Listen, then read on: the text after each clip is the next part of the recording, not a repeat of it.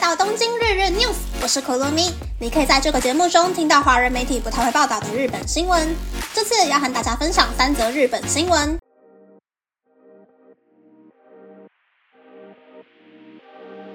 第一则新闻是寿司郎对屁孩提告日币六千七百万元。今年一月，在岐阜的寿司郎店铺，有名屁孩舔了餐桌上的酱油瓶口，还舔了茶杯之后，把杯子放回原处，假装没有使用过，甚至把转盘上的寿司弄上口水的影片，在网络上面疯传，一口气就让寿司郎的母公司股价下跌了将近百分之五，损失超过日币一百六十亿元。寿司郎在诉状中要求屁孩赔偿日币六千七百万元，其中包括更换全日本店铺的酱油瓶，还有客流量下降跟名誉受损的赔偿金。另一方面，屁孩在五月份已经向岐阜地方法院提交了答辩书，他承认自己的行为，并表示目前正在反省，但也反驳寿司郎的业绩下滑与自己无关，很有可能是因为和其他同业竞争才会下滑的。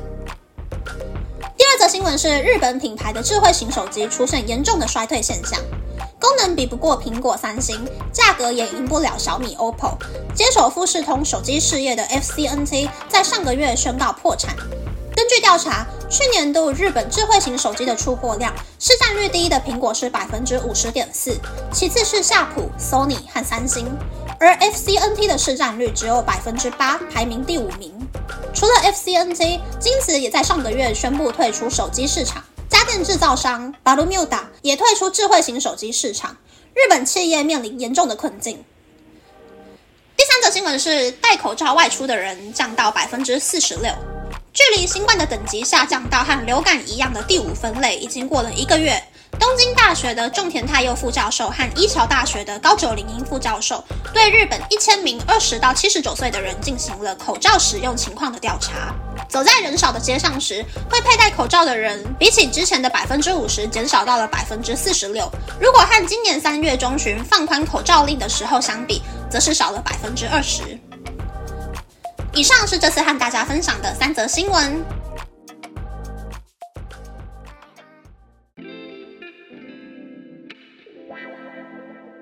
闻是寿司郎告屁孩日币六千七百万的新闻，我觉得这个价钱其实并不过分，因为寿司郎的市值是肉眼可见的消失了好多好多个亿，所以在日本千万不要耍白目，做出影响店家生意的行为。最近台湾也有闹很大的新闻嘛。每一个人对于吃的讲究程度其实都不一样，有些人追求符合价位的品质就好，有一些人则是愿意花大钱吃最顶级最好的。每一个人心中都各自有自己的爱牌跟地雷嘛，就像手摇饮料店，永远吵不赢到底哪一间是最好喝的。那预期这个东西不好吃，但你又硬要花钱张开嘴巴吃下去的话，就不要批判这个东西不好吃，OK？第二则新闻是日系手机衰退的新闻。其实早期的日系手机是很吸引人的，滑盖手机的上盖可以旋转九十度观看电视频道。Sony 早期的智慧型手机相机跟音乐性能也是超过苹果、三星、HTC、Motorola。但是日系手机界面不好用的问题呢，从早期还是伪智慧型手机的时候开始就没有太大的进步。而且日系手机在最受欢迎的那个时期，坚持要锁死 SIM 卡。买日本手机回台湾的话，还要去改机才可以用，就错失了很多可以向外扩展的机会，而且错失了增加营业额、去改进手机设计的机会，间接造成了现在的局面啦。第三则新闻是百分之四十六的人不戴口罩的新闻，我还是很认真戴口罩哦。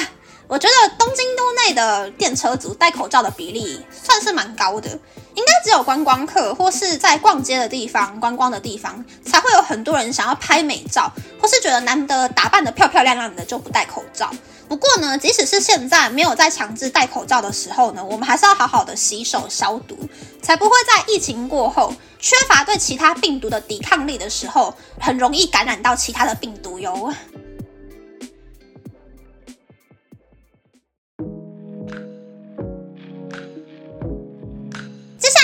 分享，今天是六月九日，是我的初心团 Infinite 结束军白旗，开始重新活动的日子。真的是哦，等这个完整体回归等了好久呀。从上个月初听到 Infinite 自己开经纪公司，然后还从原本的经纪公司社长那里无条件拿到了团体相关的商标权之后，我就一直很期待他们回归。不知道有多少 Inspirit 是跟我一样很期待的呢？不过呢，我现在比较烦恼的点就是，我好像白天要多喝一杯咖啡，才能够清醒的坐在位置上上班，然后晚上再继续回家追星的。追星好辛苦呀！那么，那么这次的分享就到这边，不知道大家喜不喜欢这样的节目呢？欢迎大家留言和我分享你的想法。喜欢这个节目的朋友，可以在 Apple、Spotify、Google、s o n g KKBox、My Music、First Story、Mr. Box 等 Podcast 平台和 YouTube 订阅《东京日日 News》，或是在 s o n g 小额赞助这个节目，然后追踪《东京日日 News》的 Instagram 看今天的延伸内容哦。